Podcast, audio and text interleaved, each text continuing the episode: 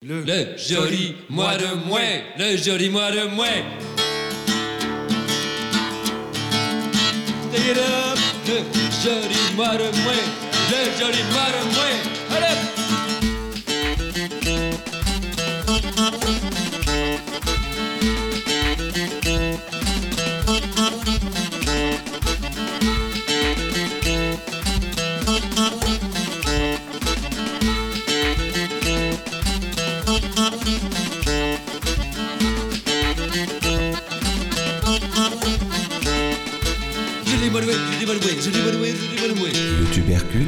Échapperez pas.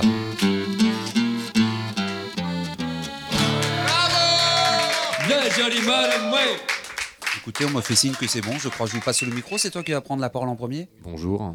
Donc là, on se proposait de commencer par une lecture de, de l'entretien avec, euh, avec qui est un vidéaste, qui est, euh, sachant que le dossier central. Attends, j'ai commencé directement beaucoup trop tôt par rapport au truc. Mais c'est, euh, Nous sommes à peu près 100 personnes du coup dans le local euh, 18 du François Guizol. Des rencontres qui sont toujours aussi, euh, si époustifantes de, de bonheur et de joie et de bienveillance. Alors la nouveauté, déjà aussi, il y a une nouveauté dans ce, dans ce numéro de, de Mouet. On est assez rapidement passé euh, à des numéros monothématiques. Donc euh, tous les numéros parlaient de la même thématique. Tous les, articles quasiment étaient reliés à une thématique. Et là, à partir de ce numéro, on va revenir à un dossier central qui, traite d'une thématique particulière. Donc en l'occurrence, pour ce numéro-là, ce sera la culture pop et euh, la potentialité euh, révolutionnaire de la pop culture dans son ensemble. Et donc, comme vous pouvez le voir en feuilletant ce magnifique numéro qui est quand même particulièrement beau, je trouve. Et donc, on va, relance un- bah, des, des, rubriques qu'on avait, qu'on avait au tout début de Mouet. Ben, l'actu d'Aki, donc euh, l'actu, euh, la- l'actu locale, parce que on vise quand même à devenir, à- enfin à devenir, à s'affirmer comme contre-pouvoir local, euh, parce que Nice Matin fait assez peu ce travail. On va pas se cacher, voilà. Euh, Jeu de môme, toujours une rubrique sur qui donne la parole aux enfants et qui parle des enfants, voilà. Donc ça, ça existe toujours, ça existe depuis quelques temps. La vie de c'est une nouvelle rubrique qui parle de, de la vie dans la rédaction et de la presse, de la presse pas pareil, de la presse alternative en général aussi. Donc ensuite le dossier, des reportages à l'int- à l'international aussi, puisque depuis quelques temps il y a un, un jeune homme qui s'appelle Philippe Pernaud, un jeune libertaire que nous avons contacté il y a quelques temps et qui, euh, qui est journaliste, qui, qui, après ses études a beaucoup travaillé en Allemagne et qui maintenant, euh, travaille comme, euh, pigiste au Liban et qui nous propose ponctuellement, même assez souvent, des, reportages. Donc là, le dernier numéro, c'était sur les, groupes nazis à Lyon et sur l'importance qu'ils ont malheureusement dans, dans la vie locale là-bas. Et là, c'est un reportage qu'il a fait en Égypte où il est allé pour renouveler son visa au Liban.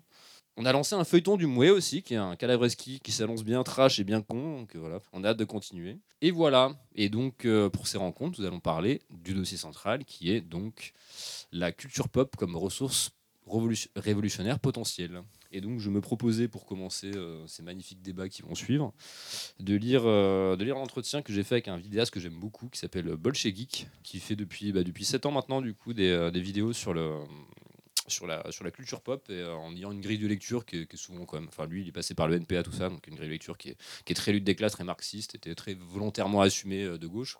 Allez, c'est parti. Bolchegeek, la pop culture, c'est à nous, camarades. Et tout le pouvoir à l'imagination. Tel est le cri qui conclut le travail que le vidéaste Benjamin Patino, aka le Bolchegeek, a consacré à la place de la révolution russe dans le dessin animé Anastasia. Car tel est l'objectif de cette chaîne, montrer que la culture pop est un très bon point d'observation du monde et des époques, dans la mesure où c'est par définition une culture largement partagée des imaginaires communs. En tant qu'à la fois art, produit de consommation et industrie, s'y jouent beaucoup d'enjeux et de tensions du monde.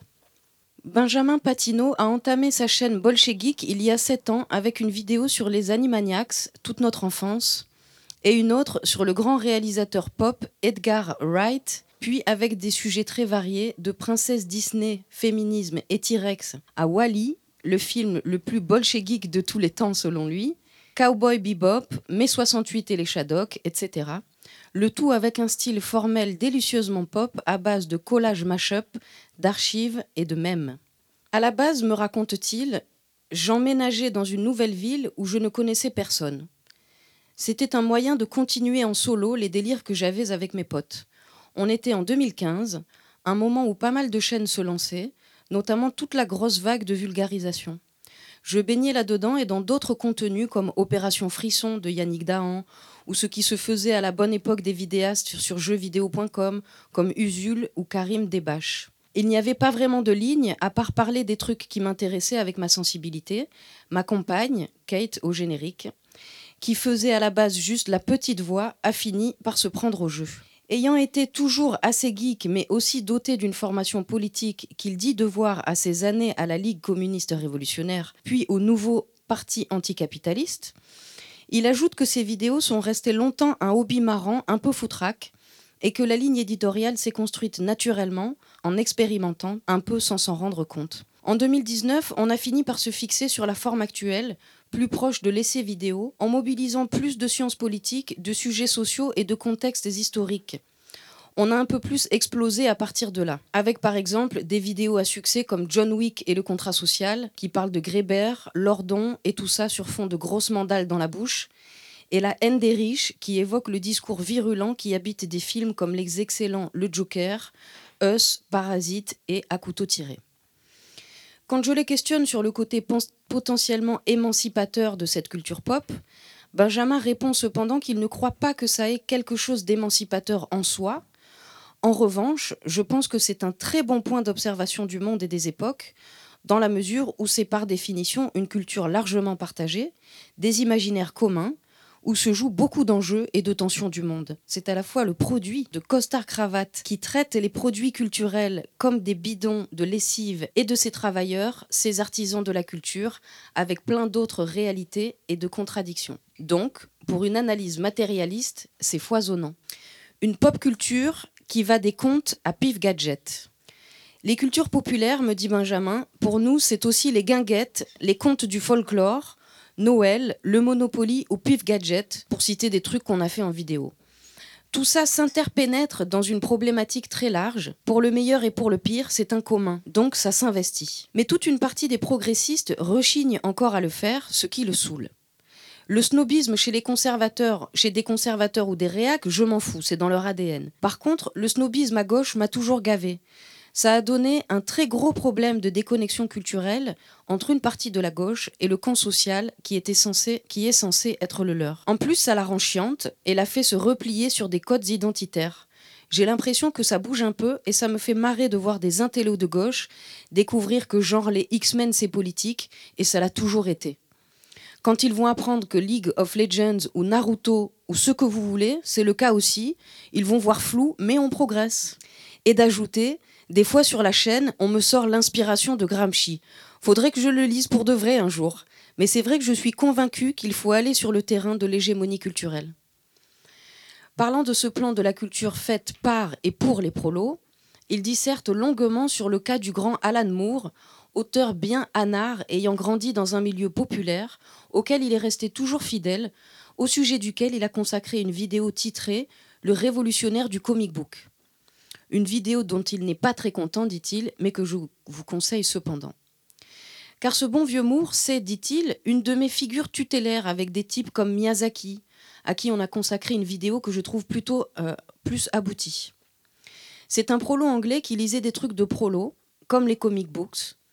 Il n'a jamais cessé de respecter cette culture, y compris en étant hyper exigeant avec. Il a contribué à lui donner une nouvelle maturité. Il vient aussi des contre-cultures geeks des années 60-70. Le gars est une légende. Son nom a un prestige dingue et il a pondu plein de trucs incontournables. C'est le seul type à avoir une BD dans la liste des plus gros romans du siècle, des plus grands romans du siècle par le New York Times, et un paquet ont été adaptés en grosse production. Pourtant, il n'a jamais quitté son bled, jamais trahi sa classe, jamais renié ses idées. Il s'en tape des honneurs il se fâche avec tout le monde et il refuse de toucher l'échec des adaptations. Il préfère faire ses trucs en indé dans son coin ou dans un journal local, alors que c'est une quasi-divinité mondiale. Donc en gros, ce type est une anomalie, il est représentatif de quelque chose de rare, de précieux. Il y en a plus des comme ça, on a pété le moule comme on dit par chez moi. Vers une renaissance populaire, point d'interrogation, et d'embrayer donc sur l'importance du welfare state ou État-providence anglo-saxon, mise en place après la Seconde Guerre mondiale dans la carrière de ce géant, qui savait ce qu'il devait à ce système qui a permis de donner au moins quelques armes à des gamins comme lui, et qui savait également, hélas, comment tout ça a été méthodiquement détruit, comme en France. Or, poursuit Benjamin, écrire un roman, ça demande du temps, de l'huile de coude et de l'espace mental. Et c'est plus facile de s'y consacrer si t'es rentier ou que t'as papa-maman que si tu dois bosser à côté. Donc tendanciellement, on aura plus de bourgeois qui écrivent ou de classe moyenne sup avec un gros capital culturel. Il ajoute Une sécurité sociale comme l'assurance chômage, ça sert à ça aussi. Libérer les gens pour qu'ils vivent, qu'ils créent, qu'ils essaient des choses, qu'ils soient pas en permanence soumis au chantage du marché. Idem pour la santé, le logement, l'alimentation, etc. Le pire, c'est qu'une fois que ça marche, le marché se prive pas d'en profiter, d'en tirer profit, alors que l'investissement de base vient du collectif. Il y a qu'à voir l'empire Harry Potter, qui vient d'un bouquin écrit lorsque J.K. Rowling était au chaume du. Imaginez ce qu'on pourrait faire avec tout ça au lieu d'enrichir de manière absurde celles et ceux qui se gavent dessus aujourd'hui. Et d'affirmer, le jour où on comprendra ça, je reste persuadée qu'on aura une effervescence, un genre de renaissance mais populaire on aura plus d'Alan Moore et moins de bouquins médiocres de petits bourgeois qui s'ennuient ou de productions purement dirigées par des études de marché. Tiens, même sur YouTube, combien il y en a qui ont lancé leur chaîne parce qu'ils étaient entre deux tafs et tout le contenu gratuit qu'ils produisent? C'est mon cas au départ, mais aussi tout un écosystème qui s'est pérennisé depuis. Pour terminer notre entretien avec une question à la Usule, je lui demande s'il pense que la culture pop subversive parviendra un jour à dégommer l'hégémonie bourgeoise ou si elle est vouée à se faire toujours digérer et assimiler par le capital. Sa réponse Les deux, mon capitaine. Le combat pour le contrôle de la pop ne fait que commencer. Fait de délire dans l'assistance. Est-ce que quelqu'un aurait des réactions par rapport à ce que vous venez d'entendre? Je voulais confirmer ce qu'il dit sur le l'histoire de l'assurance chômage, euh, ça sert, euh, ça aide, euh, ça sert de soutien pour des gens qui viendraient du, du, peuple, quoi, enfin des, gens pauvres, quoi, pour pouvoir s'exprimer. Et à ce titre, moi, je suis intermittent du spectacle et j'ai souvent ça comme réflexion parce que j'ai joué beaucoup, notamment avec des Italiens, des Espagnols. Ils n'ont pas de régime intermittent du spectacle pour les, pour les soutenir, les musiciens là-bas. Et donc, j'ai constaté, et puis d'ailleurs, ils me le disent aussi, souvent en Italie, les, musiciens, souvent, c'est des, fils de possédants, quoi, ou des, gens de famille euh, qui ont, ils possèdent un immeuble, quoi. Donc, euh, ils sont déjà, logés gratuitement, et puis en plus, ils encaissent les loyers, donc ils peuvent se permettre de faire de la musique.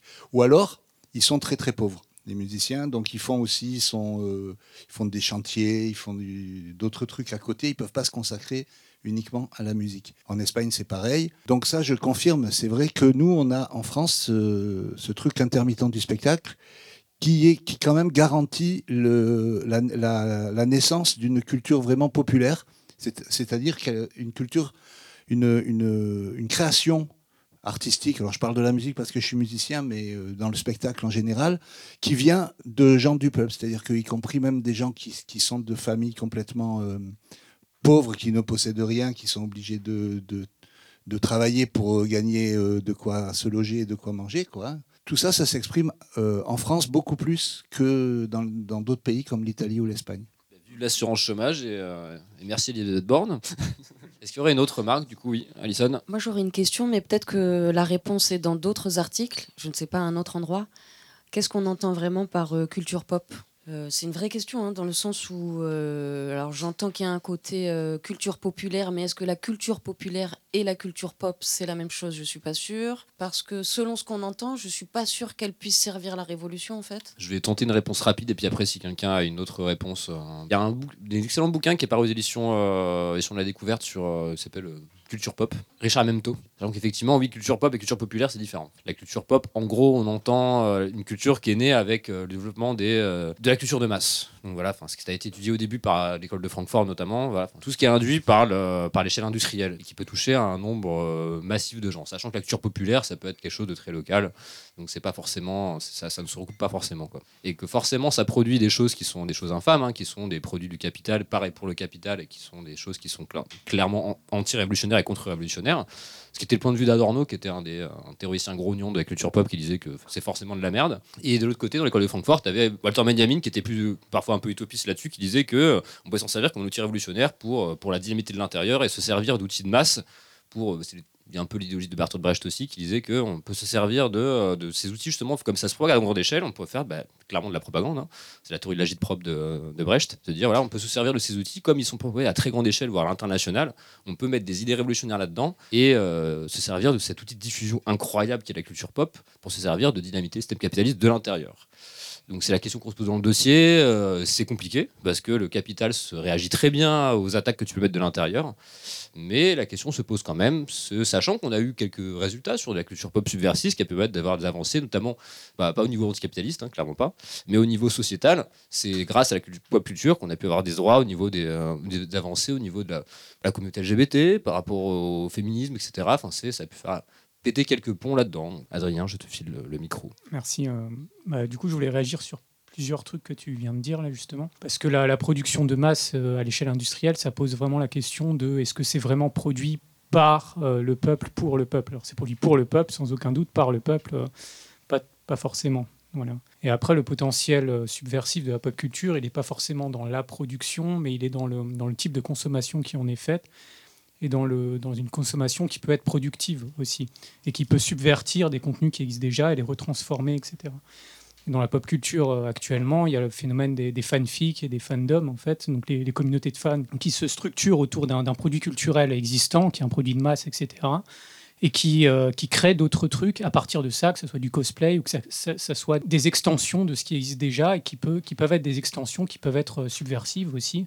Par exemple, tu parlais de la, communauté LGBT, imaginez des, relations euh, homosexuels entre deux, protagonistes qui normalement ne sont pas, ne sont pas, où il n'y a pas de rapport intime entre eux dans la production originale. Pour, euh, pour euh, revenir justement au côté LGBT que tu as, souligné, il y, a- tout un, autre des potentiels subversifs, c'est justement, tout, ça me faisait penser à, la, culture camp dans le milieu gay, qui est justement la valorisation du kitsch. Et euh, que ça soit, et c'est bon, c'est souvent associé au milieu musical, du coup, que ce soit Britney Spears, euh, euh, Mylène Farmer ou l'Eurovision, puisque voilà, là, c'est passé récemment.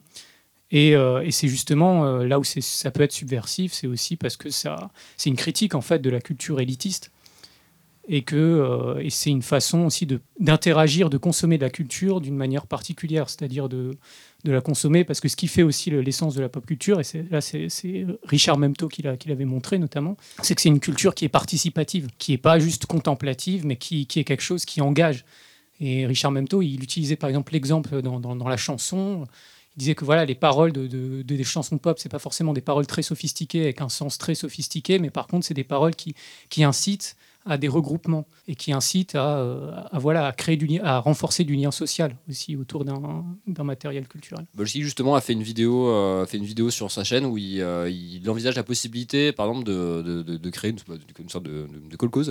Si jamais les travailleurs d'Hollywood s'accaparaient de l'outil de production Hollywood, qu'est-ce que ça donnerait? Et donc la vidéo est vachement intéressante parce qu'il montre que du coup, bah, ça ferait, ça ferait de, de l'argent. On pourrait faire des films à perte parce que du coup, tout l'argent de toute façon euh, serait investi parce qu'on peut se permettre de se faire à perte. On n'a pas les actionnaires derrière qui, euh, qui ont besoin de rentabiliser leurs films. C'est surtout les travailleurs Hollywood. Et la vidéo est très bien faite. Je conseille de la regarder parce que euh, elle envisage aussi des portes de sortie du système. euh, Enfin, ça reste un système industriel, mais euh, ça montre comment on peut aussi le, subvertir de l'intérieur en le en, bah, en s'accaparant les outils de production dans la pure lignée du marxisme. Euh, non, bah, quand tu dis euh, qu'il y a des fans, par exemple, qui se, qui s'approprient euh, un produit déjà existant pour euh, le développer, euh, voire le subvertir éventuellement. Alors, ils s'approprient quelque chose de la pop culture, mais est-ce que leur production à eux appartient à la pop culture toujours? Tu vois ce que je veux dire? Je pense que oui, parce que parce que c'est là où il y a et je reviens encore à Memto pour le coup, où il fait une distinction entre pop culture et contre-culture et il dit que la, pop culture a la vocation de toute façon à être reprise, réutilisée à l'infini, euh, parfois même ad nauseam un petit peu. Et c'est c'est peut-être dans, dans, dans l'ADN un petit peu de la pop culture de de laisser comme ça une forme de, réutilisation euh, future, parce qu'il y a une forme aussi de facilité avec des matériaux qui sont peut-être un peu plus malléables. Ça fait partie, c'est une extension de la pop culture. Enfin, en tout cas, c'est pas, on part pas du principe que c'est une anomalie, je pense, ou que c'est quelque chose de, de- par rapport justement à des sous-cultures qui veulent vraiment garder une forme d'authenticité et qui veulent pas qu'il y ait une réappropriation de l'extérieur, etc., et qui développent du coup une forme d'élitisme. C'est pas perçu comme une forme d'anomalie ou d'inauthenticité peut-être? Alors, merci pour, euh, pour toutes ces informations et la lecture de ce texte fort passionnant. Je n'y connaissais absolument rien et je me souviens qu'on a publié euh, dans Mouet il y a quelques, quelques mois un article qui parle des supporters de clubs de foot. Je voulais savoir si ça avait un lien. Ouais, mais après, les, les tribunes de stade, c'est plutôt euh, culture populaire. euh, Enfin, bah après, c'est vrai que quand, quand, on, quand on dit culture pop, à contrario de culture populaire, on entend plutôt production de contenu culturel qui passe par des outils de médiatisation qui sont à grande échelle. Donc, euh, donc on, est, on sort un peu du cadre, du cadre du football, du coup, enfin, c'est, euh, enfin, du cadre du football populaire qui justement euh, peine à être médiatisé à grande échelle, puisque maintenant ce qu'on voit à grande échelle, c'est, euh, l'inverse du, football populaire. hein, euh, Non, mais effectivement, c'est vrai que le- les définitions sont importantes et pas faciles parce qu'en fait, on met pas tous la même chose euh, derrière ces, ces dénominations. Par exemple, bah, c'est un, un peu ce que j'ai essayé d'écrire dans l'édito. Et moi, quand j'ai fait un sur, euh, sur le balletti, et donc là, on est plus, par exemple, sur la culture traditionnelle, folklorique, alternative, euh, etc. Enfin, on peut ajouter pas mal d'épithètes. La définition n'est pas facile. Et d'ailleurs, même les chercheurs entre eux sont pas forcément d'accord sur la culture populaire. Mais du coup, en fait, c'est ça qui est intéressant dans le numéro, c'est qu'on parle un peu de plusieurs versants, un peu de tous ces versants-là. Et d'ailleurs, pour revenir euh, sur l'article sur l'entretien du bolchevique, j'avoue que moi, par exemple, j'ai jamais eu trop de ni de fascination ni d'attrait particulier pour toute cette, cette pop culture, les Marvel et tout ça, parce que en fait, je ne vois que les que les gros traits du capital euh, derrière et Peut-être que je suis un snob de gauche, comme il dit. Euh, C'est pas ton cas, Phil. Toi, je sais que vraiment ça te plaît, mais parfois j'ai l'impression qu'il y a des gens qui, pour ne pas être euh, stigmatisant et pas snob justement, euh, se forcent à dire ah ben je suis de gauche, c'est les trucs du peuple, donc en fait euh, faut forcément aimer ça quoi. Voilà. D'ailleurs c'est un article que tu avais écrit un jour. On a le droit de dire que c'est de la merde. J'affirme qu'une grande partie de l'industrie cinématographique aujourd'hui est de la merde quoi. Voilà. Moi, je voulais faire une autre remarque. C'est, par exemple, dans le cinéma, on pourrait euh, faire rentrer des idées révolutionnaires, euh, genre en douce, euh, et les faire infuser comme ça dans le. Je voulais juste faire remarquer que ça a déjà été fait par le capital bien avant et à plus grande échelle que ce que tout ce qu'on peut imaginer nous. C'est-à-dire que depuis la guerre, après la guerre de la deuxième guerre mondiale, le plan Marshall, les Américains ont mis sur le tapis des millions, des millions et des millions, voire des milliards de dollars pour euh, conquérir le monde de manière impérialiste par la culture, par le cinéma notamment, mais aussi par la musique anglo-saxonne. De nos jours, le jazz, c'est universel. La musique afghane, c'est pas universel. Et pourquoi? Et, je voulais juste faire remarquer que cette idée que nous, on aurait de s'incruster dans le, dans le jeu euh, en faisant passer en douce des idées révolutionnaires, ben, ça fait 70 ans que les, gros capitalistes, à, à coups de milliards, ils l'ont fait. Et ça, avec beaucoup plus de réussite, qu'avec une armée et des bombes. Ils ont envahi le monde comme ça. Non mais c'est- pour ça, c'est que moi, je suis très, très grand bouffeur de culture pop, mais je suis aussi euh, principalement quand même, euh, principalement consommateur, euh, le cinéma de genre. Enfin à l'époque c'était Carpenter, maintenant c'est un mec comme Jordan Peele, Us, euh, Get Out, qui va faire un nouveau film, Nope, qui a l'air trop bien. Mais voilà, enfin c'est du cinéma indépendant qui utilise tous les codes du, euh, du cinéma, du cinéma mainstream euh, dominant, du cinéma de genre, etc. Et qui va mettre quand même des, enfin il y y a une charge sociale, euh, sociale qui est dévastatrice de l'intérieur, quoi. Et il y a, y a un cinéma intermédiaire qui est possible entre le cinéma d'art et d'essai qui est complètement imboutable par la population, un cinéma qui reste un cinéma accessible, populaire, de genre, que tout le monde peut aller voir au ciné, etc. Pour le coup, oui, je pense que c'est révolutionnaire, je pense que c'est vraiment ça qu'il faut développer. La propagande, c'est pas que pour eux, c'est aussi pour nous. Et nous, on peut le faire avec talent parce qu'eux, ils sont nuls. Donc à un moment, enfin, Vous hurlez si je dis une connerie, n'hésitez pas. Mais euh, dans cette industrie du cinéma, il y a eu aussi des artisans et leur travail sont devenus euh, des icônes de la pop culture. Je pense aux films de zombies qui ont commencé avec le cinéma de minuit, qui passaient euh, lors des projections très tard le soir avec la pornographie, etc. Maintenant, des films de zombies, ben, cette année, il y a un film de zombies présenté à Cannes. C'est devenu euh, ouais, une image d'épinal de la pop culture, alors que euh, avant, euh, c'était, ça risquait la censure, ça passait à des heures très tardives. On peut voir aussi des films qui maintenant peuvent paraître plus autant subversifs, mais Pink Flamingo, pareil, faisait partie du cinéma de minuit. Et pour revenir aussi aux productions Marvel de super-héros, de comics, alors maintenant on voit des grosses productions qui valent des sommes folles au cinéma, mais les créateurs de comics, c'était des, artis- des artisans euh, du dessin et euh, ils ont été beaucoup censurés, ils ont dû euh, s'adapter aussi à des contraintes, notamment à cause du soft power qui a été mis plus tard après la Seconde Guerre. Mais pour ce cinéma ou ce type de dessin, je pense qu'on peut parler d'artisans qui n'avaient pas les mêmes moyens et qui maintenant sont...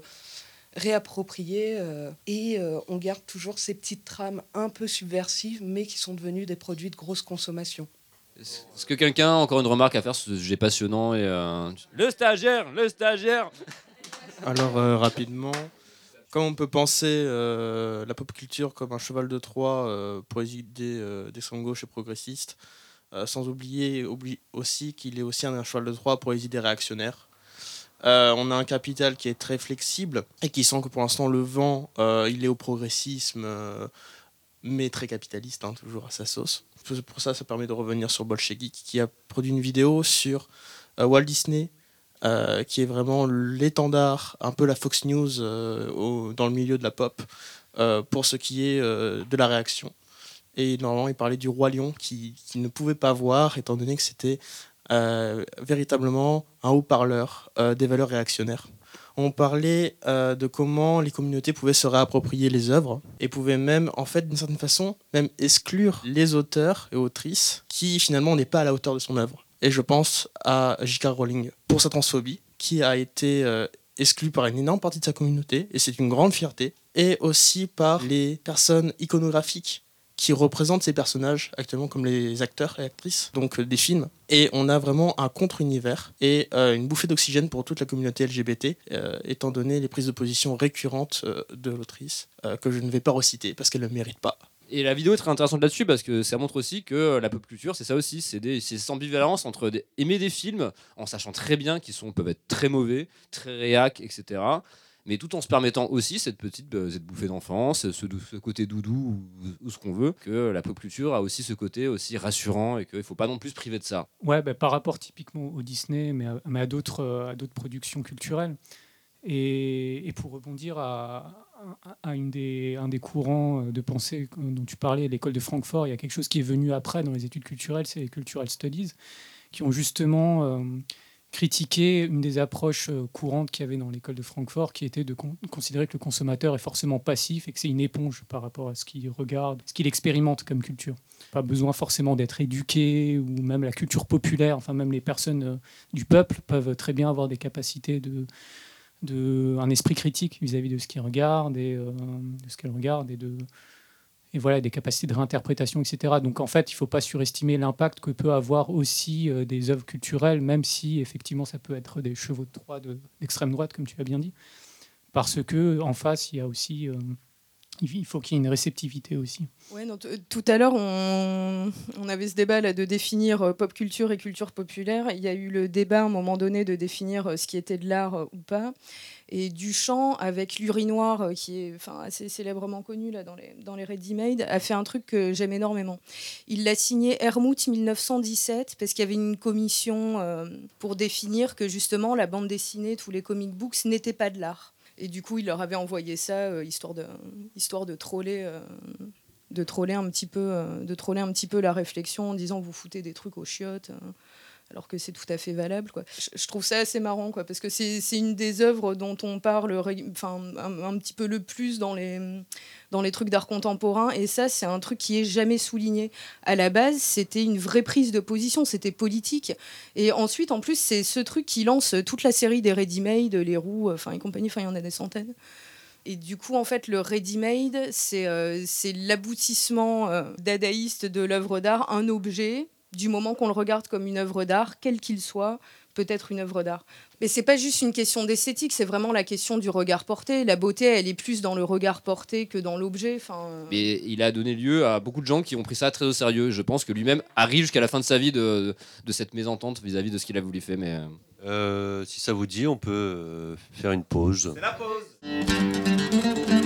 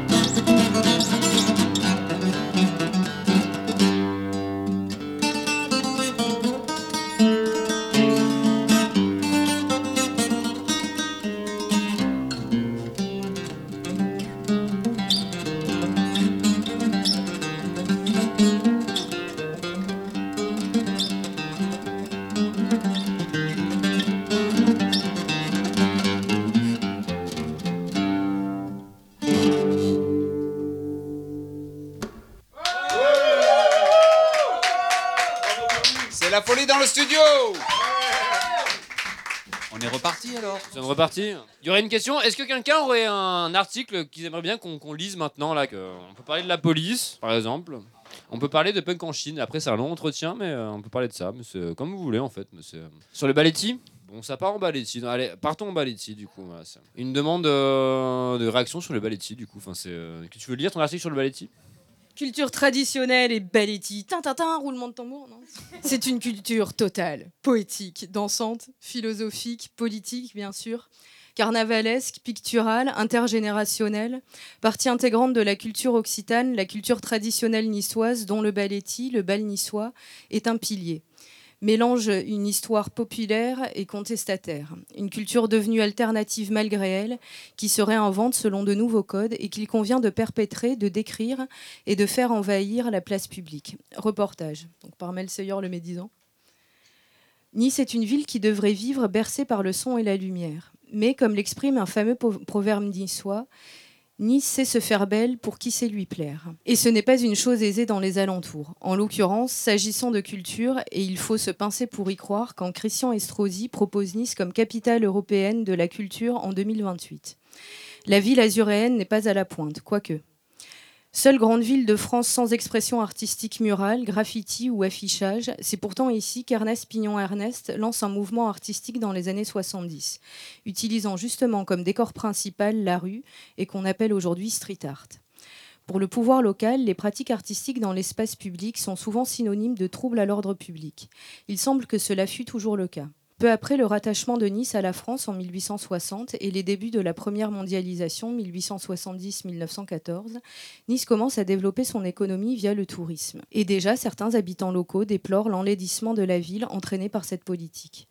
C'est en réponse à cela que Menica Rondelli compose Nissa la Bella, devenu depuis l'hymne officieux du coin.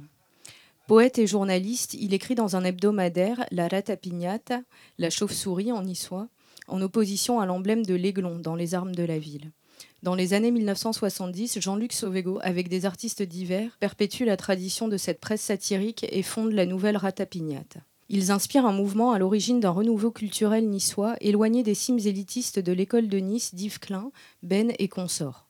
Ils se définissent comme poètes ouvriers et s'attachent à défendre la condition ouvrière et à dénoncer les abus des autorités locales. Prenant la suite de Rondelli, ils chantent cette fois-ci dans les années 1970 Nissa Rebella, sur le même air que Nissa la Bella, critiquant là la bétonisation de la ville avec des paroles plus moroses. Le nom Nissa Rebella a d'ailleurs été cyniquement repris comme nom de parti politique par les néofascistes locaux, emmenés par Philippe Vardon au milieu des années 2000. Comme souvent, l'extrême droite refait l'histoire à sa guise et s'empare des récits adverses, par stratégie. Il faut donc rappeler que la Nice rebelle était antifasciste. À Nice, l'art est autorisé ou n'est pas. Aujourd'hui, le constat d'alors demeure. Les autorités locales poursuivent la bétonisation tous azimuts de la ville. Lire le mouet euh, numéro 23, les bétonneurs font main basse sur la ville. Le pilier économique euh, du tourisme a vocation à s'élargir, entravant sans cesse les manifestations culturelles non autorisées. Pour ce faire, rien n'est un problème. Le théâtre national va être détruit pour poursuivre l'installation de 6 cm de pelouse entourée de grilles, surveillée par des caméras thermiques et où les artistes n'ont pas le droit de jouer. Un nouvel hôtel 5 étoiles réhabilitant un couvent classé monument historique verra bientôt le jour dans le haut du Vieux-Nice, épargné jusque-là par ce type de construction.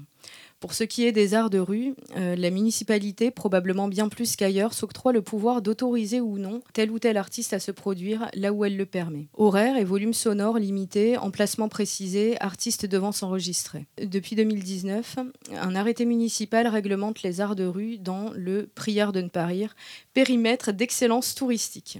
Soit tout le centre-ville et la promenade des Anglais, au motif qu'il serait régulièrement un trouble pour le commerce dans ces zones prisées par les consommateurs, ainsi que pour les riverains. En d'autres mots, la culture non autorisée par la mairie, c'est potentiellement du bruit qui nuit à l'économie et aux gens. Et pourtant, elle subsiste. Le balletti comme outil fédérateur. Comme le balletti, par exemple, le bal en niçois, il n'est pas propre à la culture niçoise, mais il présente la quintessence de cet entrelac de musique et de danse traditionnelle modernisée, de chansons populaires, poétiques, érotiques ou contestataires, que l'on peut voir jouer sur les places ou dans les festivals aujourd'hui. Parmi ceux qui le font vivre, on retrouve Noël Delphin, infirmier, membre du groupe, Lou Barbaloukou et Christian Bizet, jardinier et chansonnier niçois. Ben, là, c'est marqué Christian Bizet, hein, je suis désolée. Est-ce que, est, que lui aussi est, comme, euh, est un enfant de bohème? Voilà. Euh, Christian Bizet, jardinier et chansonnier niçois. C'est grâce à Rachid Taha que Noël s'est initié à la musique traditionnelle. Il a ajouté sa touche, résolument rock. Un jour, je suis allée en Algérie et j'y ai vu des rythmes incroyables. Rachid, déjà à l'époque, mixait les rythmes orientaux, des termes arabes et des termes français. Je me suis dit que j'avais envie de faire un truc dans cet esprit-là. Un jour, je suis allée à un balletti des frères Casagrande du groupe Rouba Capeu j'ai monté un petit groupe, les Barbaloukou, et ils nous ont invités à faire leur première partie. Le fait d'avoir fait danser les gens, d'avoir retrouvé les racines avec des chansons piémontaises, niçoises, c'était incroyable. J'avais envie de garder ce côté trad, mais à la manière de Rachid, en y ajoutant une percussion avec une énergie rock'n'roll. Actuellement, les deux composent un album hommage au poète Maurice euh, Sgaravidzi, l'auteur du titre Nissa Rebelle. Pour Christian Bezet, c'est surtout la langue et la politique qui l'ont amené à la musique, euh, à la musique traditionnelle occitane. Je suis arrivée au Niçois par la chanson occitane gauchiste des années 70. Je suis tombée sur un disque de Maurice qui s'appelait Santiago sur la culture de Salvador Allende, président chilien de 1970 à 1973, renversé par un coup d'État du général Pinochet. C'est à partir de là que je me suis dit qu'on pouvait rajouter des choses contemporaines dans cette langue, raconte-t-il selon lui. C'est important d'avoir une identité, une racine pour la partager sans qu'elle soit exclusive.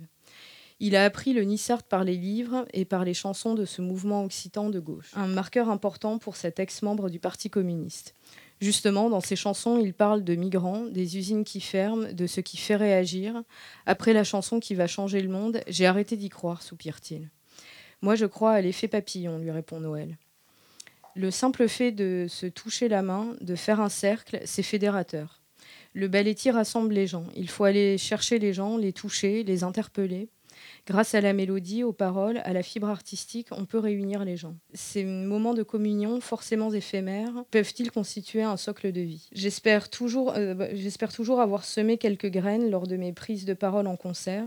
Ça fait sortir de la culture de cet enfermement, de la prolonger par la discussion, répond Christian. C'est l'occasion de rencontrer des gens qui ne pensent pas comme toi.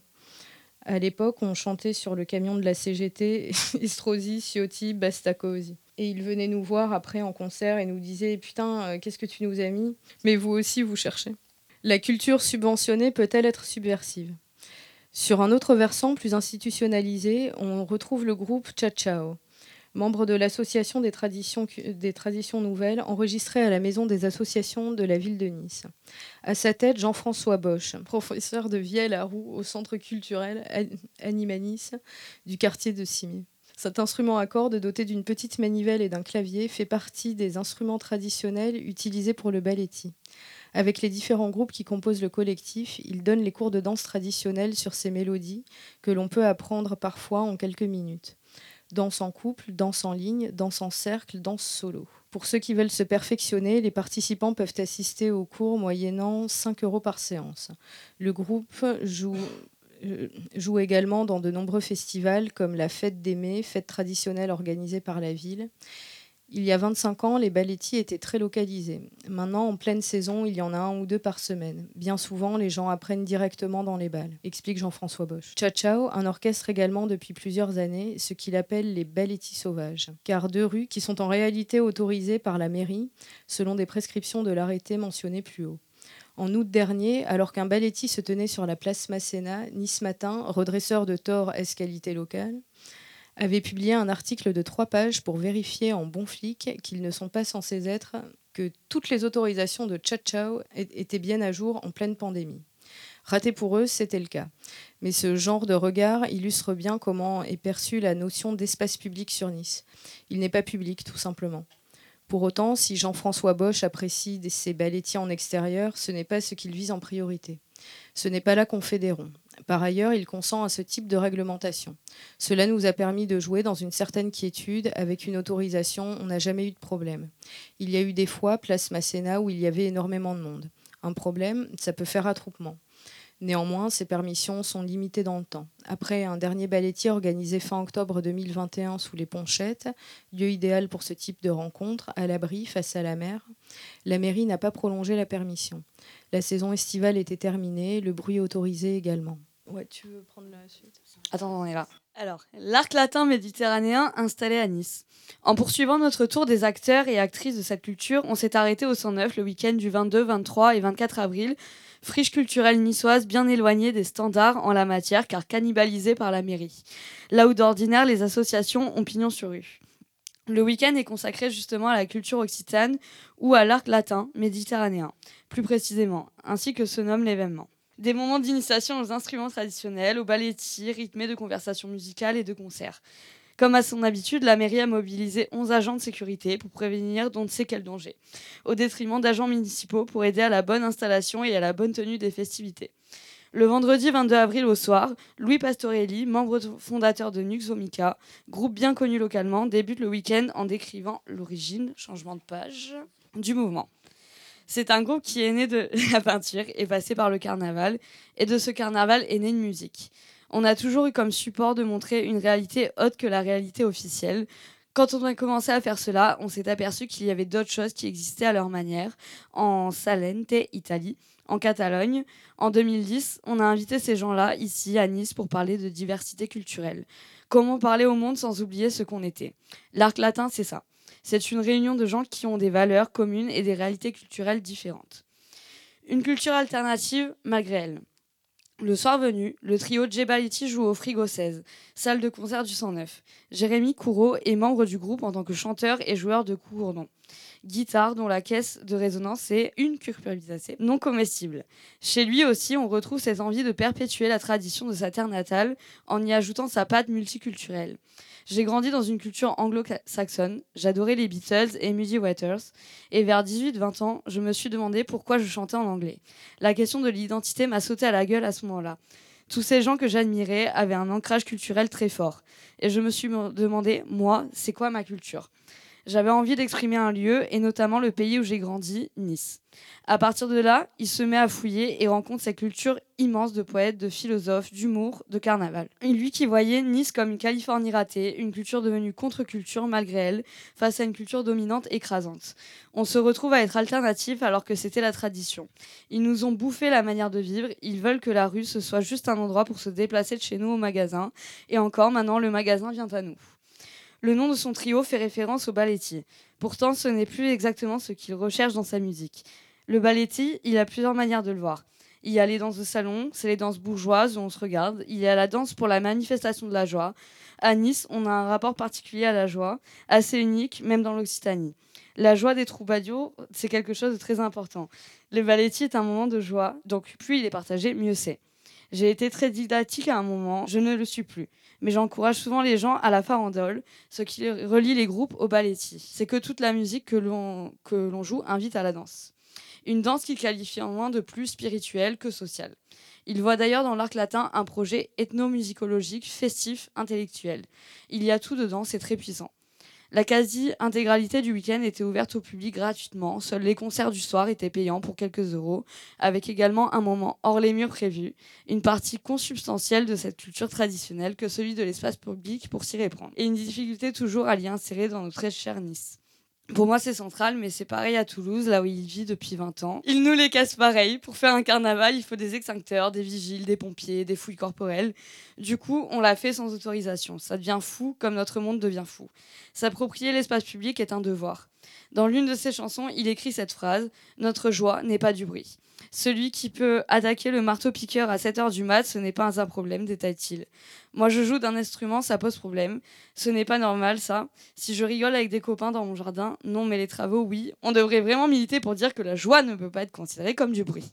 La joie des gens à voix nue, ce ne devrait pas être sanctionnable.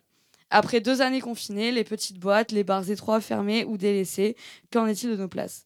Lieu constructif, emblématique et central de la vie de la cité, la place doit conserver sa place dans l'expression artistique et politique. Il est d'ailleurs intéressant à noter que l'hymne de ces deux années confinées fut un refrain qui demandait seulement à vouloir danser encore. S'il ne devait rester que cela, ce serait cette expression artistique et politique du corps en mouvement sur des places publiques. Comme disait Emma Goldman, anarchiste russe exilée en 1921, quelques années après la révolution russe, si je ne peux pas danser, je ne veux pas prendre part à votre révolution. Merci Eminem pour ce. Rapidité dans l'exécution du slow Il y a déjà plein d'interventions, c'est super. Ah, allez, c'est génial, ça, ça part directement. Là, vous êtes, vous êtes à la radio, mais là, il y a à peu près une centaine de personnes, tout le monde a levé la main. euh, ça- Je ne vois pas, vous êtes beaucoup trop loin Nous sommes 20 000 ce soir, selon la CGT. Ça me fait penser à la question de euh, investir l'espace public. Euh, là, c'est un peu sur la question euh, des classes populaires euh, qui, à qui on n'autorise pas d'investir euh, cet espace comme elles le souhaitent. Plus largement, euh, l'espace public est-il à tous ou à toutes? Je crois que la réponse est non.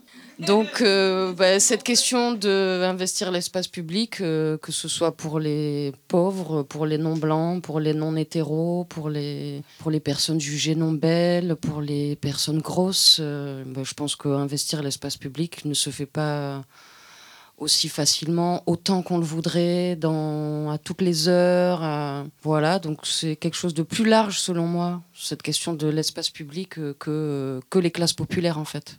Là, c'est l'espace public de la rue. On peut parler peut-être de les espaces publics, donc la question comme tout ce qui n'est pas le foyer, mais après aussi euh, d'autres types d'espaces publics comme les espaces médiatiques, comme Internet aussi, où bah, finalement euh, tout ce qui n'est pas du blanc, dominant, euh, homme euh, valide, jugé beau, globalement, quoi. Bah, beaucoup moins d'espace qui lui est octroyé. Puis quand on cherche à investir l'espace, on nous signifie qu'on n'est pas légitime dans ces espaces-là. Donc c'est pas vraiment une question, mais ça m'a fait penser à ça en fait, que c'est certainement plus large que la question euh, de la place de la culture populaire euh, dans, bah, dans les espaces publics. Ça n'a pas grand-chose à voir avec ce que, ce que tu disais, mais bon, ça a quelque chose à voir avec l'article quand même, donc je rassure tout le monde. Mais c'était, euh, moi, ça m'interrogeait et je suis, je suis agréablement surpris. Bon, ça fait trois ans que je suis à Nice maintenant, mais, mais venant d'Alsace, c'est intéressant parce que c'est une région où il manque singulièrement d'une réappropriation par la jeunesse, notamment d'une culture populaire musicale, en fait. Parce que la culture populaire euh, musicale alsacienne est associée, c'est la bloss music avec les cuivres, etc. Donc c'est la musique germanique qu'on trouve aussi. euh, qui est similaire à celle qu'on trouve en Allemagne ou en, Autriche. Et c'est quelque chose, et il y a un débat depuis plusieurs décennies justement pour rendre ça un peu plus, euh, un peu plus jeune et av- avoir un, second souffle en fait, puisque les, personnes qui participent un petit peu à, ce type de d'événements dans les mestis, donc c'est l'équivalent des- des fêtes de village en Alsace, bah, c'est des personnes euh, rurales. Quand elles sont jeunes, c'est des personnes d'un milieu rural, euh, issues d'une- vraiment de familles alsaciennes ou des personnes très âgées. Mais vraiment, par exemple, dans, dans des grandes villes comme Strasbourg ou Mulhouse, etc., il manque singulièrement d'une réappropriation comme ça de, de- quelque chose qui serait de l'ordre d'un- patrimoine musical alsacien qui est vraiment, euh, voilà, où c'est où, où plus, plus particulièrement la jeunesse urbaine boude ça. Et donc, je trouve ça intéressant et c'est des débats qu'il y a depuis des décennies en Alsace pour essayer de trouver une manière de, de, réactualiser ça, mais ça n'a jamais pris. Et donc, euh, c'est intéressant qu'à Nice. euh, Bonjour, je suis enchantée. Euh, oui, moi je voulais euh, bah, sur la, notion d'espace public et donc euh, bah, là on parlait du 109 qui est aussi donc un espace public et, c'est un endroit qui est assez problématique, qui a beaucoup de, potentiel, mais où les, publics justement des quartiers environnants ne, l'investissent pas. Voilà, il y a des personnes, c'est un quartier dit prioritaire, donc il y a beaucoup de personnes non blanches, beaucoup de personnes issues de migration, beaucoup de personnes en situation de précarité. Et ces personnes-là, qui sont pourtant à proximité du lieu, ne s'y rendent pas. Et, euh, et je trouve ça assez problématique sur ce lieu qui se dit justement alternatif, enfin à peu près alternatif et qui essaie de proposer des, des choses nouvelles. Le 109, c'est un service, c'est euh, Ville de Nice, c'est service public, ouais. Même s'il y a beaucoup d'associations qui sont de l'ordre du privé, qui sont, qui louent les lieux. Du coup, c'est euh, vrai que appropriation de l'espace public, bah ça vient aussi par l'appropriation des services publics qui sont destinés aussi à un, un public qui peut accéder à ces lieux gratuits. Arrêtez de dire Baletti. Putain, vous nous faites tomber la figure là. Oh, Baletti. Eh ouais, on ne dit pas Baletti, Baletti. C'est vachement important, mais vous savez, ça, peut paraître con, mais c'est très important parce que c'est une base de, de, de- culture, quoi. Et maintenant, tu vas, va- tu vas manger de la soca. Le vendeur il te dit combien de portions de soca? Tu vois On ne dit pas la soca, on dit la soca. Sur l'histoire de la ré- réappropriation de l'espace public. Moi, j'ai fait partie dans les années 90 avec euh, Louis Pastorelli, tout ça, et du groupe Zoumaï, et tout ça. On organisait, euh, enfin, on organisait ouais, le carnaval indépendant de Saint-Roch, où on avait inventé à l'époque la Santa Capellina. Nous-mêmes, on, on s'est réapproprié l'espace public, et on s'est aperçu qu'au départ, on avait un peu peur. Parce qu'on allait au local de, Saint-Roch, là-bas, pour préparer le carnaval, pour euh, fabriquer des choses, des grosses têtes, des trucs, des machins. Un matin, on buvait un café, on se disait, putain, mais c'est dimanche. Et qu'est-ce qu'on fait s'ils nous envoient les flics et tout tu vois? Et puis en fait, ils nous ont rien envoyé du tout. Ils nous ont laissé faire le carnaval. Ils ont même détourné les bus. Parce qu'on était sur le boulevard Saint-Roch, à l'époque, euh, il n'y avait pas le tramway. Et il y avait les bus qui passaient toute la journée euh, là. Et ben ils ont détourné les bus. Et nous, on, s'est installé là, et après, on a refait ça pendant des années. Et donc, c'est possible. La Santa Capellina, par exemple, euh, elle existe toujours, à Robacaper, le 1er mai. Il n'y a jamais eu euh, un flic qui est venu nous, nous dire quoi que ce soit. Et on a toujours fait ça sans aucune autorisation. Le carnaval indépendant de Saint-Roch, après, il y a eu des petits qui sont nés, le carnaval indépendant du port, il y a d'autres il y en a encore maintenant. Il y a le carnaval du Babazouk, tout ça. Il n'y a jamais aucune demande d'autorisation qui a été faite. Il y avait un débat parmi les. Mais déjà dans les années 90, on disait Ouais, mais il faudrait quand même demander une autorisation, on sait jamais. Non, on ne demande pas. On est chez nous, on fait ce qu'on veut, c'est carnaval, on est, on, est, on est tous niçois, on va et on fait carnaval dans la rue, point final. Et, et- ça marche en fait. Parce que je me demande si nous, on se restreint pas nous-mêmes, tu vois. Euh, à l'époque, on organisait aussi euh, beaucoup de, de repas de rue. Il y en avait un par mois. On amenait des tréteaux, des tables, des chaises, tout le monde amenait à manger. Des fois, on était 50 ou 60 à manger là, ensemble, dans la rue. Ce que je tiens aussi à signaler, c'est que dans tous ces carnavals indépendants, à la Santa Capellina ou quoi, il n'y a jamais eu de problème. Il n'y a jamais eu de bagarre, il n'y a pas eu une poubelle renversée, on n'a rien cassé. euh, Les, les gens, ça s'était autogéré. Tout le monde était organisateur de ce truc-là. Il n'y avait pas de. hum, il y avait personne qui disait c'est moi qui suis responsable. Tout le monde était responsable, un par un. Et ça se, ça se gère très bien. Le truc, c'est que aussi on a utilisé pour faire ça des trucs qui étaient ancrés dans la culture traditionnelle niçoise. Et je pense que euh, c'est important parce que c'est des, vieux, des vieux machins qui existent depuis très longtemps et qui fonctionnent. Et donc, euh, avant que ça soit complètement mort, il faut les, réutiliser. Par exemple, la fête des Mai, maintenant c'est à Cimier, c'est tout centralisé euh, dans le jardin de Cimier et c'est organisé par la ville. Mais avant, c'était organisé dans chaque quartier par des, des gens du quartier. Par exemple, dans la rue Bavastro, qui est juste là, elle était bloquée tout le mois de mai, la rue Bavastro. Elle était bloquée et il y avait une table tout le long de la rue. Et les gens, ils mangeaient tous les soirs dans la rue. Ils descendaient de chez eux avec un plat, ils avaient amené à manger. Et, alors, du coup, il y avait des musiciens qui venaient, ça dansait, ça draguait, ça, ça rigolait, ça mangeait, ça buvait, tous les soirs, tout le mois de mai. Pour répondre un peu à ce que tu disais sur le, sur le côté ringard, euh, ils répondent un peu dans l'article en disant qu'ils ont ajouté de la modernité, notamment via des euh, percussions, euh, guitares électriques, etc. Donc ils ont, mis au goût du jour un peu ces musiques traditionnelles-là et qui, effectivement, euh, permettent d'agréger un public un peu plus jeune parfois. Mais, euh, mais tu vois, moi je suis niçois, j'ai grandi ici et en fait j'ai appris euh, énormément de choses euh, en faisant ce truc-là. Et, et c'est là pour moi où la notion de l'espace public elle est primordiale, c'est parce que c'est vraiment le lieu plus idéal pour la transmission populaire en fait. Et, c'est là où vraiment la, ba- la bataille pour nous elle est, elle est importante de faire ces choses-là dans l'espace public, c'est de de pouvoir donner notre récit ou une réalité autre que la réalité officielle, comme disait Louis Pastorelli. Pop culture, culture populaire, je pense que on, a, eu un peu les deux versants. Beaucoup de gens du Sud, on, a eu clairement ras le cul de, de voir qu'une bonne partie de la culture française se passait à Paris. Et ont voulu montrer que bah, ouais, Toulouse, Toulouse, Marseille, Nice, il se passait des choses. Et donc, ils ont créé ce qui s'appelait la ligne Maginot, donc l'imagination. Et donc voilà, tu avais un monde, tu avais l'arc occitan, du coup, qui reliait euh, Toulouse, Marseille et Nice.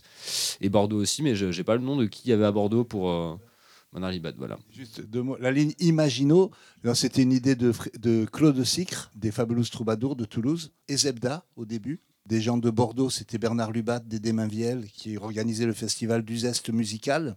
Euh, Il y avait à Marseille euh, Massilia Sound System. Il y avait aussi Jean-Marie Carlotti de Arles, qui est un chanteur provençal magnifique. Si vous avez jamais écouté sa voix, c'est splendide comme il chante. À Nice, euh, il y avait, euh, on était avec euh, un groupe qui s'appelait Monsieur Palomar à l'époque, avec Patrick Vaillant, avec moi. Par la suite, il y a eu Nuxobica qui s'est créé, qui s'est joint à ce truc-là. C'était une période vraiment foisonnante et hum, vraiment super. Et justement, nous, euh, dans cette histoire de l'Inimagino, on, on voulait, c'était quand même une culture occitane qui traversait euh, l'Occitanie depuis euh, le sud-ouest jusqu'au sud-est de la France, quoi. hein. et montrer aussi un, autre côté de la culture, justement une culture plus populaire et moins élitiste, pas moins la culture des ministères. C'était pas la culture de Jack Lang, c'était la, culture de des, gens de, la rue, de, de toutes ces villes et de toutes ces campagnes, quoi. Voilà, un peu ça. Et avec avec un côté quand même créatif. Et ça a duré, euh, ça a duré euh, bien 10, 15, 20 ans, euh, assez fort, quoi. Après, forcément, les choses changent et euh, évoluent de manière différente, mais euh, l'esprit, il est toujours là. Par exemple, Jay Baletti, il est, il est, il est dans, dans, dans l'esprit, quoi. Ça recommence tout le temps. Ça meurt et ça revit, quoi. Il y avait une autre prise de parole, je crois. Alors sur la 8, je vais revenir à l'article, euh, donc euh, je cite. Désolé, après tant d'émotions, euh, ouais, c'est très terre à terre. Je reviens au sujet, désolé. C'est grâce à Rachita que Noël s'est initié à la musique traditionnelle. Il n'y a pas longtemps, j'ai écouté une émission euh, sur lui. Et ce qui était intéressant, c'est euh, des personnes d'origine algérienne, française, qui disaient Mais nous, quand il est arrivé, qu'on l'a écouté, il a déringardisé la musique arabe. D'un coup, euh, il y avait du punk dedans. Et euh, du coup, le traditionnel n'est pas fatalement ringard, mais euh, c'est des forces d'initiative. Et ouais, c'est pas une fatalité, quoi. Qui soit cité, je trouvais ça chouette. Mais du coup, on peut se réapproprier une culture des fois où on se sent pas légitime parce que peut-être que des fois on se dit c'est traditionnel donc c'est la chasse gardée des réacs. Je sais pas. Non, pas nécessairement. Non, loin de là. C'est vraiment le moment où je me sens intégré à cette culture que, j'aime. Voilà, c'est le moment où je fais un carnaval, où je fais, euh, enfin, où je me sens, voilà, où je sens que je fais partie près de ces cultures et je pense que je suis beaucoup plus respectueux moi en tant que, pièce, rapportée, euh, genre euh, d'origine. Mais je me, sens beaucoup plus fidèle à la culture nissarde que Philippe Vardon. Voilà, enfin, je, je suis beaucoup plus fidèle que lui parce que lui, il, se- il se réclame de quoi? Il se réclame de, de pas grand chose au final. Enfin, c'est. Alors que nous, enfin lui, il a quoi pour se réclamer Enfin, c'est lui quand, il, faisait des chants, quand il, faisait de la musique, c'était des chants néo-nazis en néo-nazis, euh, néo-nazis en anglais. Enfin, c'est, euh, on a beaucoup plus, enfin, la, culture progressiste, enfin, la culture euh, révolutionnaire, subversive, anarchiste, a, beaucoup plus à apporter, a toujours beaucoup plus apporté à la culture euh, locale que, que le font euh, ceux qui s'en réclament en fait. Enfin, c'est les, les fachos régionalistes, qu'est-ce qu'ils font en fait? Ils font pas grand chose là-dedans. Enfin, c'est, euh, ils font rien du tout. Voilà, enfin c'est nous, nous on fait les trucs, enfin nous avec les potes, avec les machins, nous on fait, on fait vivre la culture du carnaval, on fait vivre la culture de la Santa Capellina, on fait, on fait vivre tout ça, et eux ils font que de chiffres, hein, c'est eux, ils, se réclament de ça, mais ils savent même pas ce que c'est la culture locale, populaire, traditionnelle en fait, et ils s'en foutent. Pour eux, c'est juste un outil comme ça qui, dont ils se réclament.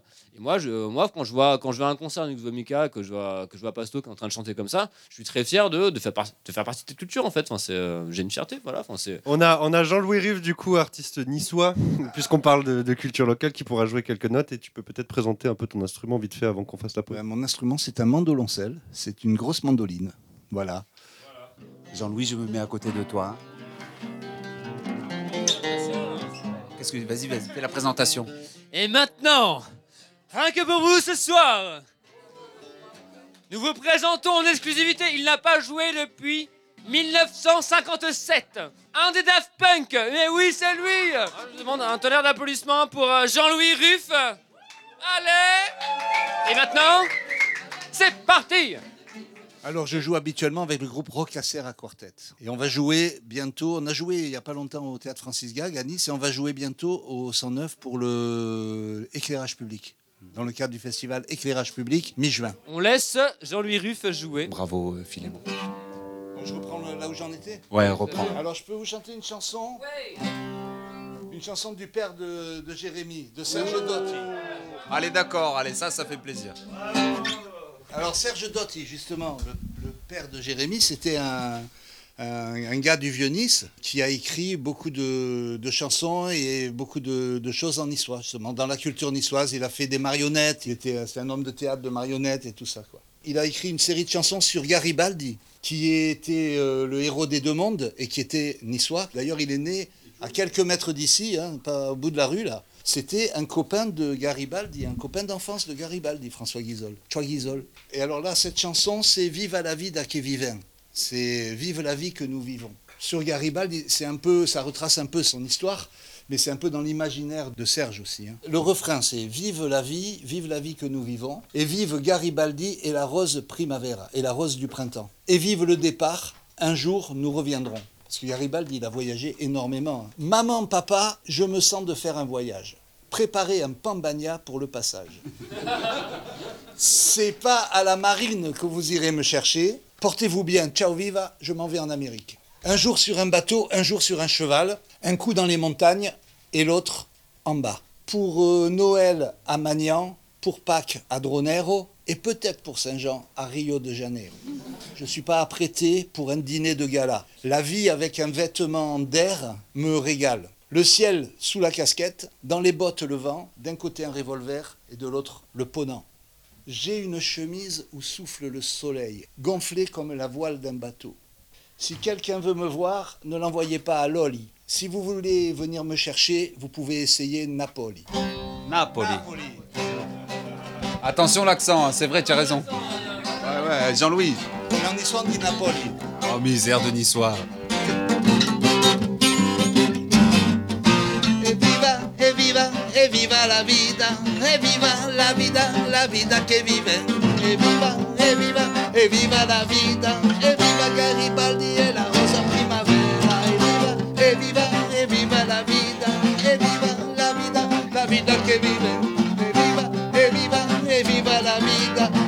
evviva la partenza in giù se ne torneremo. Mamma, papà, mi senti di fare un viaggio Alestisses, un pambagna per il passaggio. Mamma, papà, mi senti di fare un viaggio. Alestisses, un pambagna per il passaggio. Non è per la marina che maniera cerca, portavo ben ciò viva men vo in America, in giustizia in batteo, in giustizia in cavallo in in montagna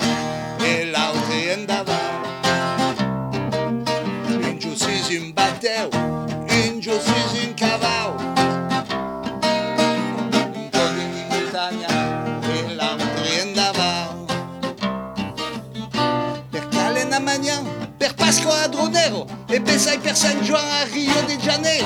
Evviva evviva evviva la vita evviva la vita la vita che vive evviva evviva, evviva la vita, evviva Garibaldi e la rosa primavera, evviva, evviva, evviva la vita, evviva la vita, la vita che vive, evviva, evviva, evviva la vita, evviva la partenza in giù, se ritorneremo su